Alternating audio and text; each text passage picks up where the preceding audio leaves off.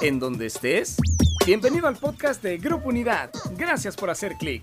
Quédate hasta el final y así estudiar juntos la palabra de Dios.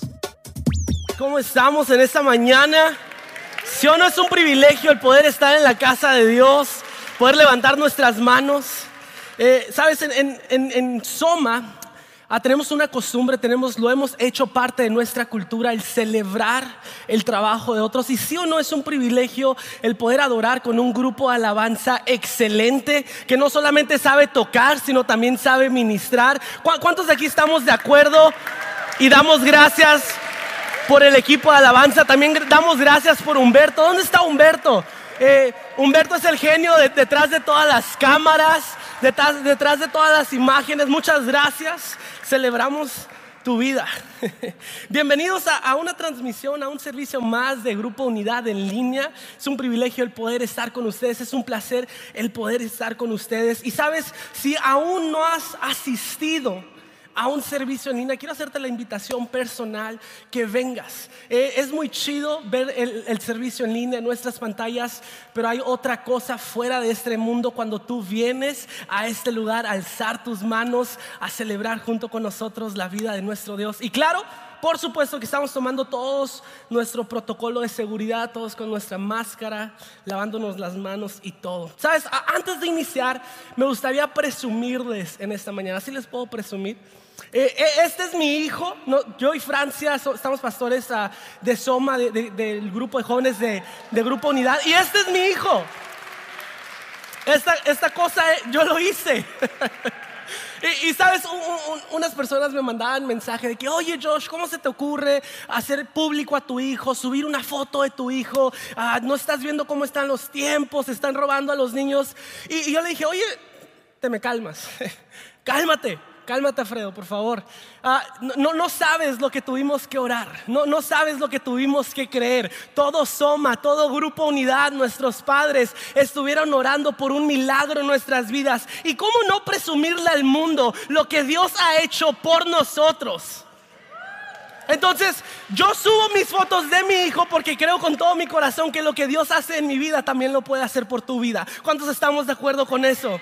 Amén.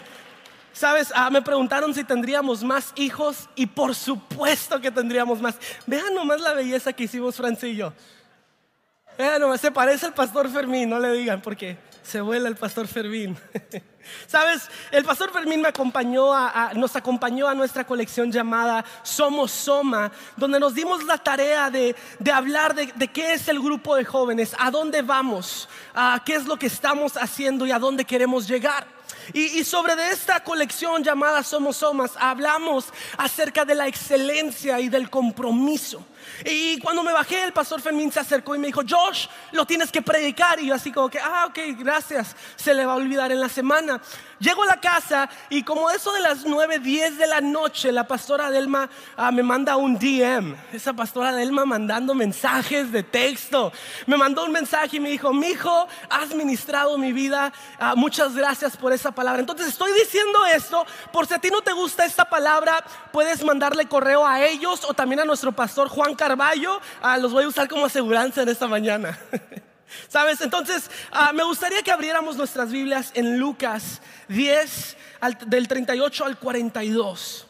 Y sabes, en esta palabra nos habla acerca de dos personas y dos actitudes. Estamos en nuestra serie llamada Imagina. Y en esta mañana vamos a estar hablando de Imagina un servicio con excelencia. Lucas 10, del 38 al 42 dice, Aconteció que yendo de camino, entró a una aldea una mujer llamada Marta, le recibió en su casa. Esta tenía una hermana que se llamaba María, la cual sentándose a los pies de Jesús oía su palabra. Pero Marta se preocupaba con muchos quehaceres y acercándose dijo, Señor, ¿no te da cuidado que mi hermana me deje servir sola? Dile pues que me ayude.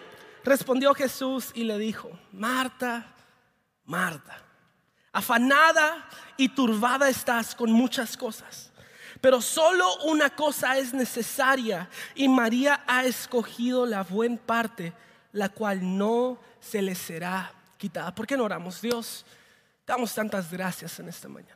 Damos gracias que nos das el privilegio de poder venir a reunirnos en familia, poder levantar tu nombre. Dios pido que, que seas tú quien habla a través de mí, que sea tu corazón hablando a través de esta palabra y que esta palabra la podamos aplicar a nuestro diario vivir. Y todos decimos amén. Sabes, eh, en esta historia nos habla acerca de dos hermanas ah, que tienen dos actitudes muy distintas. Así como en toda buena casa hay un poco de drama. ¿Cuántos de aquí tienen drama en su casa? ¿Cuántos de aquí tienen problemas? ¿Cuántos de aquí somos tan sinceros para decir, yo, yo tengo algunos problemas en casa? ¿Sí? Eh, Marta y María son, son, son, un ejemplo exacto de lo que estamos hablando el día de hoy.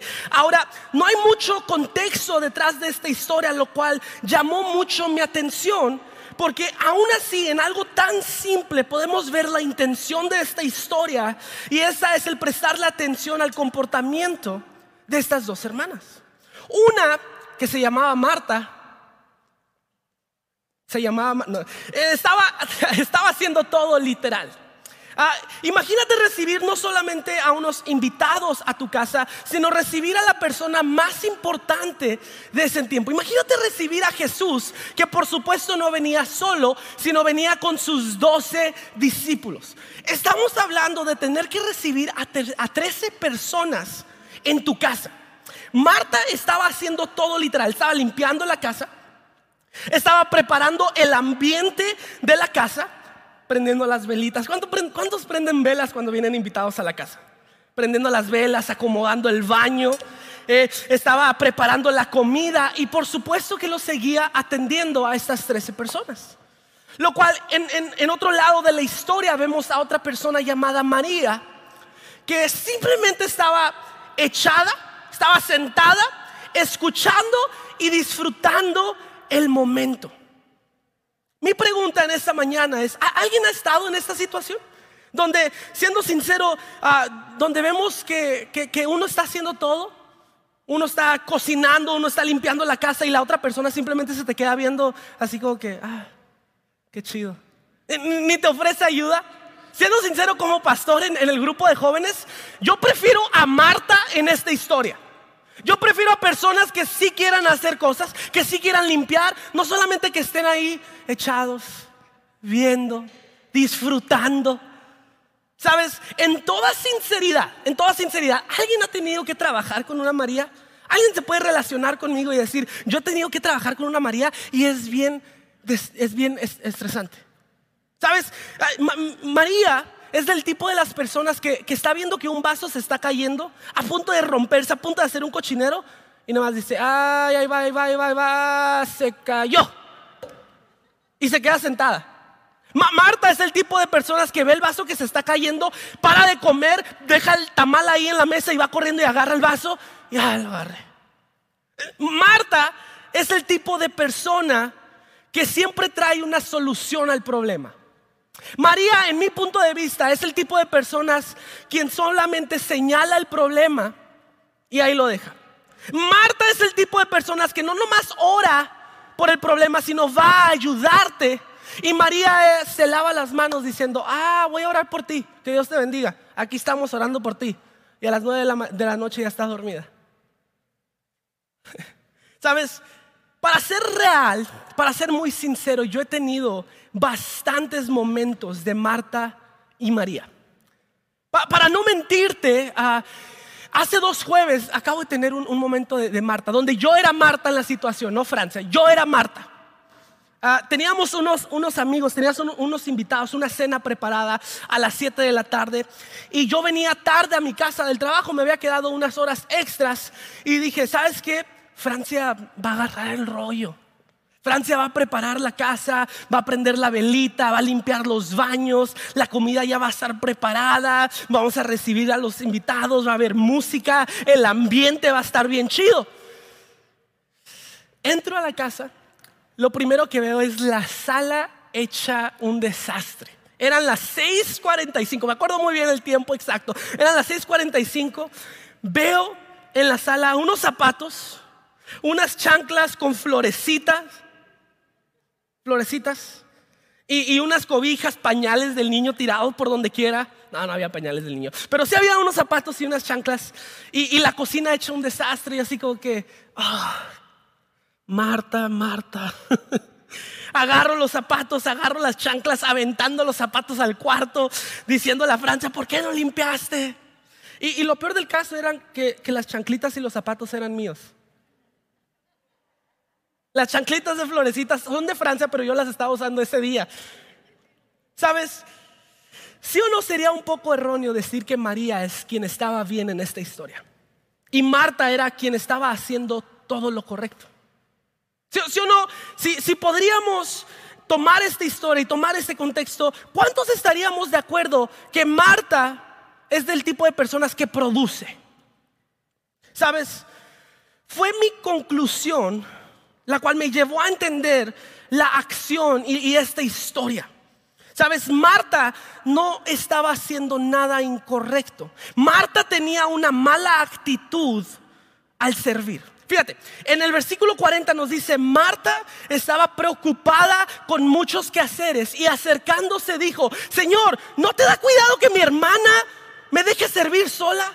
Dile pues que me ayude, respondió Jesús. Le dijo, Marta, Marta, afanada y turbada estás con muchas cosas. Jesús no corrigió las acciones de Marta, pero sí la actitud y la mentalidad de Marta. Josh, ¿qué, estás tratando de decir? No es que yo estaba haciendo lo incorrecto al recoger los zapatos y las chanclitas de florecita y prender las velas. Era mi actitud y el cómo le dirigí mi palabra a mi esposa que estaba mal. ¿Sabes? Josh, esto, esto que tiene que ver con compromiso y con excelencia. ¿Qué, tiene que ver con, con mi servicio que doy a otras personas? ¿Sabes? El compromiso solamente es cumplir un acuerdo. Eso es lo que es el compromiso. No, no te requiere tener una buena actitud para tu cumplir una tarea. Cuando mi papá en la preparatoria me decía, Josh, limpia tu cuarto. Pues la verdad lo tenía que hacer porque si no me iba a ir muy mal. Pero lo hacía pataleando, lo hacía gritando, lo hacía, ah, aquí se acuerdan, voy a limpiar mi cuarto. Pero la excelencia es la calidad de la cual se entrega o se lleva a cabo una tarea. ¿Sabes lo que busca Dios? Dios no está buscando que simplemente cumplas. Porque el cumplir es muy sencillo. Para mí el cumplir es una tarea muy fácil. De hecho, me jacto de lo, comprometido que estoy, de, lo cumplido que soy. Me dicen que haga algo, lo hago inmediatamente. Pero lo que Dios no requiere es solamente que tú cumplas. Lo que Dios nos está requiriendo en esta mañana es que tengas una buena actitud al cumplir. Esto se traduce a ser excelentes en lo que hacemos, no solamente ser comprometidos en lo que hacemos. ¿Sabes? Este es el error que muchos cometemos porque nos jactamos, nos echamos rosa de que somos muy comprometidos y cumplimos todo lo que decimos. Y hacemos muy bien el trabajo de convencernos que estamos haciendo lo correcto, que nosotros somos quien está bien y ellos son quienes están mal por tener una mala actitud. Pero cuando Dios nos está diciendo y nos está requiriendo, oye, no solamente tienes que cumplir, tienes que tener una buena actitud al cumplir.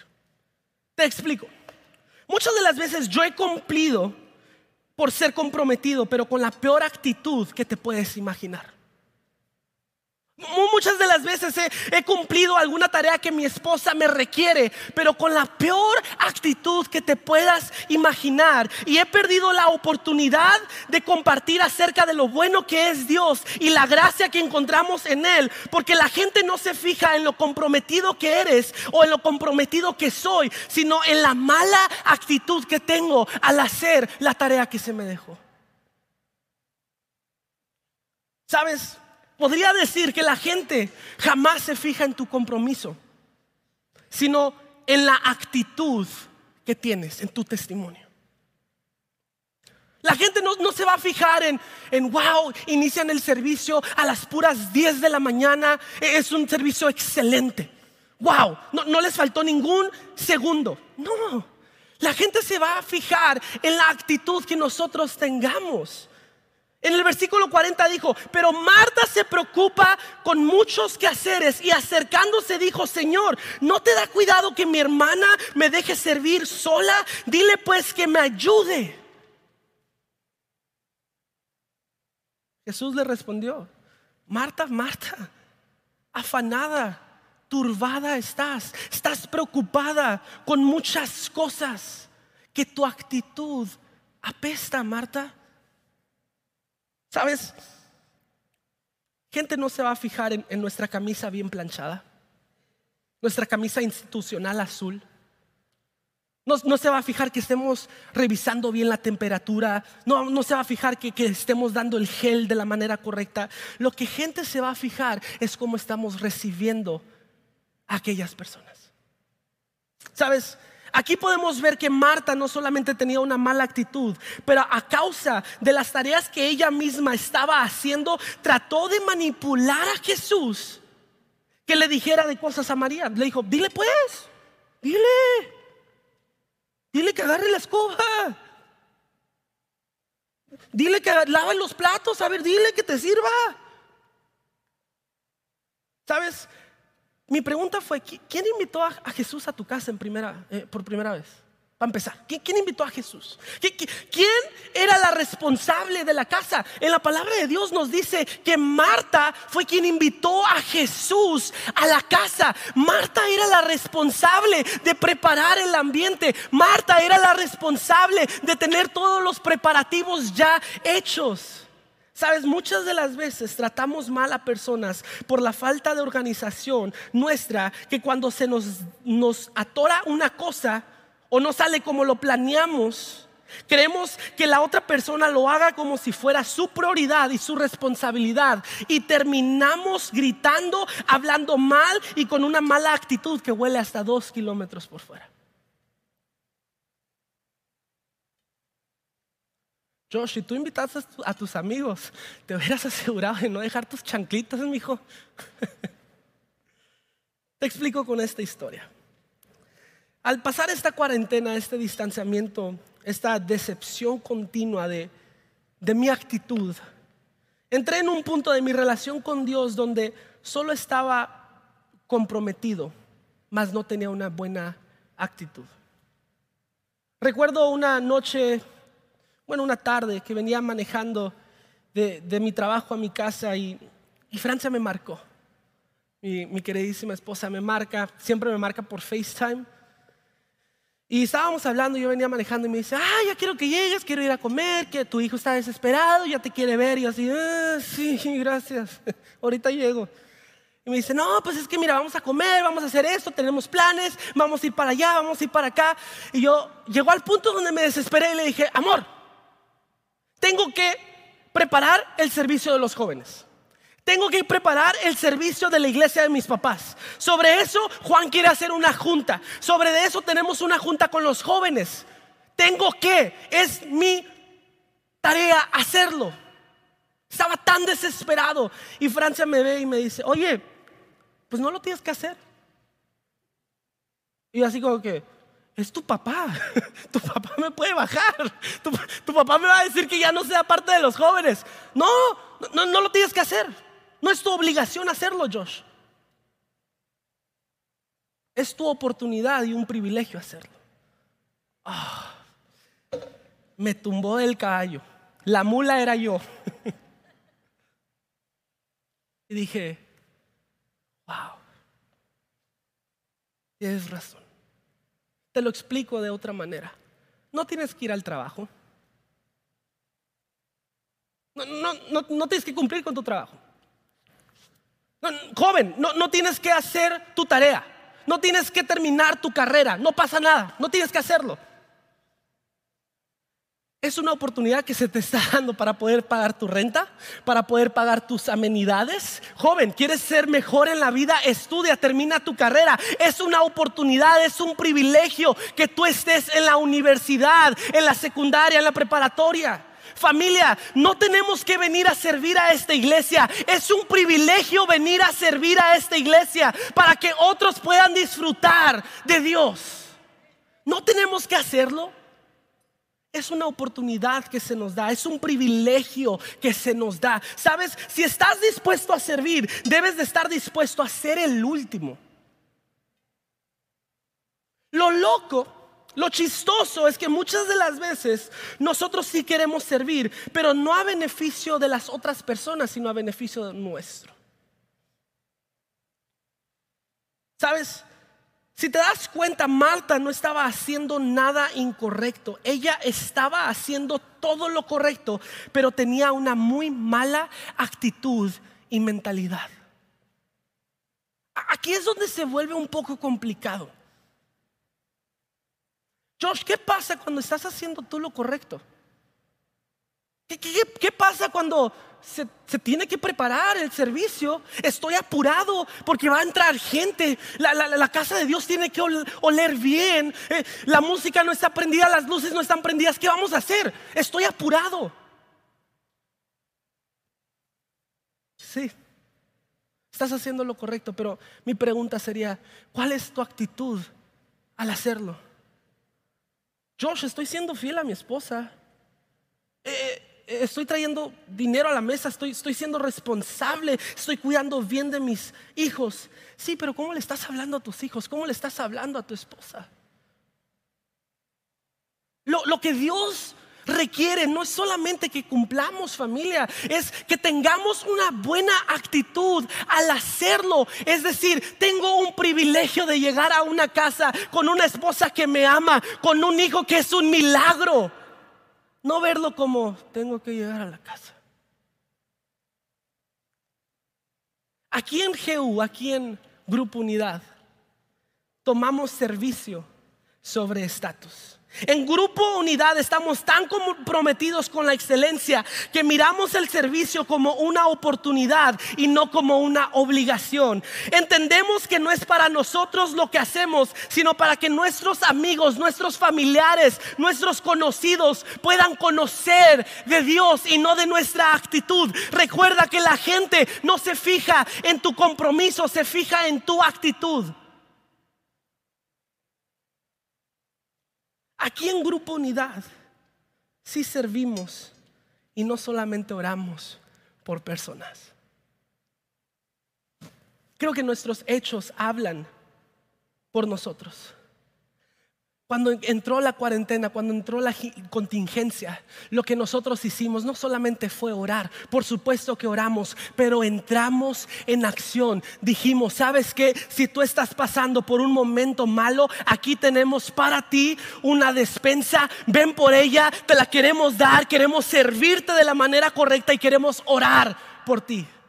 Aquí en Grupo Unidad, el servicio es nuestra esencia. ¿Sabes? Te lo explico de, esta manera, ya para cerrar. La gente es expuesta a un mejor producto solo cuando se le presenta un mejor producto en cuanto a calidad. Y no estoy siendo redundante, sino esto es lo que quiero decir. La gente es expuesta a un mejor producto solo cuando se le presenta un mejor producto en cuanto a calidad. Pero la calidad no tiene nada que ver con la persona que se la da, sino con el material que se hace el producto. Pero sí tiene que ver con la apariencia y la actitud de la persona la cual te lo entrega. Te lo explico de esta manera. Mujeres van a estar conmigo y van a estar de acuerdo conmigo en esta historia. Si alguien te da una bolsa, digamos, de, de 20 pesos, la recibes. Ah, muchas gracias por mi regalo. Qué bonita bolsa. Hay bolsas muy bonitas de 20 dólares. Pero luego llega tu marido, tu mariachi, o tu novio, o tus papás, no sé tu situación o tu estatus social, pero llega contigo y, te dan una Michael Kors. Y dices, ay, qué, qué bolsa tan más chula. Es nomás la calidad de esta bolsa. Ven, ven las agarraderas. Ve cómo la agarro. Está muy bonita. Ve cómo se me ve. Pero si alguien viene y te da una Gucci, no hombre, una Fuchi, dices, no, qué chula, ve nomás, no la voy a usar, va a estar en la vitrina porque ve nomás la calidad de esta bolsa. si desde un inicio no te hayan dado esta bolsa de calidad, no hubieras estado en cuenta que hay una mejor calidad allá afuera. Pero te puso este mismo ejemplo. Si ves a una persona en la calle, está un poco sucia, su apariencia no es la mejor, está oscuro en la noche y se te acerca y, hey, aquí tengo un regalo para ti. Es una bolsa Gucci, ¿cuánto? Vas a decir, no, pues es que se la robó. Yo no quiero eso. Ve cómo estás, ¿para qué voy a recibir esa bolsa de ti? Es lo mismo cuando nosotros tratamos de expresar la experiencia que hemos tenido con Dios. Imagina tener una buena actitud ante nuestra familia. Imagina tener una, una buena actitud ante, ante nuestros colegas de trabajo. Te lo aseguro que van a decir, hey, esa sonrisa que trae esa persona, yo la quiero para mi vida. Esa actitud que trae esa persona, yo la quiero. Muchos lo han de confundir con vibras, pero es la presencia de Dios en nuestra vida. Imagina que, que, tus vecinos vean el compromiso, vean la excelencia, vean la actitud que tú tienes al tratar tu familia. Van a decir, yo quiero lo que esa familia tiene. Imagina que nuestra ciudad pueda ver lo comprometido, lo excelentes y la buena actitud que Grupo, tiene, que Grupo Unidad tiene en esta ciudad. Te lo aseguro que ninguna silla estuviese vacía. Gente no se fija en tu compromiso, sino en tu actitud, en tu testimonio. Sabes, aquí en Grupo Unidad, nosotros tomamos el compromiso y la excelencia como prioridad. Se trata de tomar seriedad, comprometiéndonos con la misión y la visión, expresando gratitud. Vamos a hacer siempre lo mejor con lo que tenemos.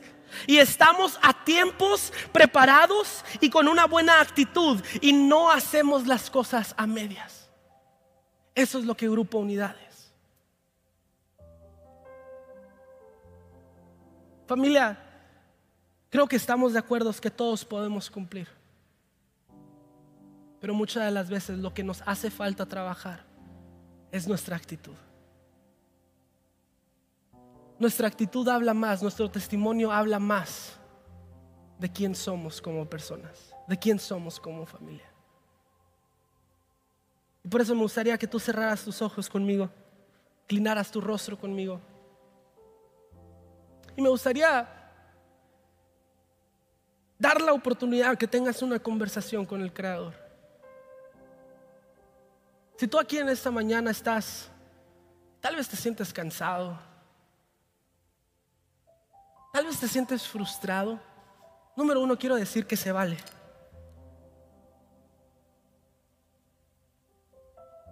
Pero creo que Dios nos está llamando en esta mañana a cambiar nuestra actitud, a ver las cosas como un privilegio, como una oportunidad, no como una obligación. Si esa persona eres tú, me gustaría que comenzaras a tener una conversación con Dios, a decirle, Dios, perdona mi mentalidad, perdona mi actitud. Lo que quiero hacer es agradarte como un olor grato. Quiero, quiero tener la mejor actitud, el mejor servicio. Quiero servir con excelencia. En el nombre de Jesús. Amén. ¿Sabes? Si te encuentras aquí por primera vez, por segunda vez, por tercera vez, y dices, quiero conocer a esa persona la cual llaman Jesús. ¿Dónde lo conozco? Es muy fácil conocerlo. Simplemente tienes que hacer una oración y me gustaría que todos hiciéramos esta oración. Dios, Reconozco mis errores, pero reconozco que tú eres más grande que ellos. Entra a mi vida, transfórmame, cámbiame. En el nombre de Jesús, amén. Es una oración muy corta, pero es el principio de una conversación y de una relación que estamos aquí dispuestos a emprender contigo. Si hiciste esa oración por primera vez, por segunda vez, me gustaría que levantaras tu mano, me gustaría identificarte. Aquí hay una persona, hay alguien más en esta casa, acá hay otra persona, hay otra persona. Les damos la bienvenida a esta familia. Si también tú lo hiciste en línea, háznoslo saber, deja un mensaje, di yo lo hice. Queremos mandarte una invitación, queremos mandarte un mensajito y a los que estamos aquí les damos la bienvenida a esta familia que nosotros llamamos Grupo Unidad.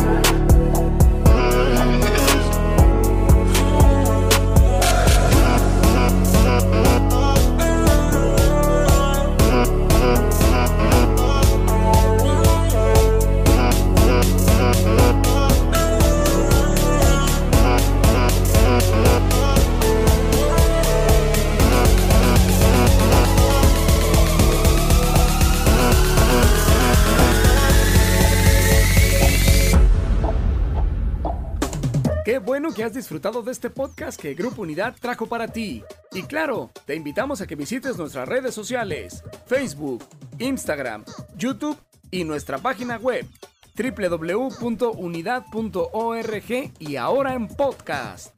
En Grupo Unidad estamos transformando vidas.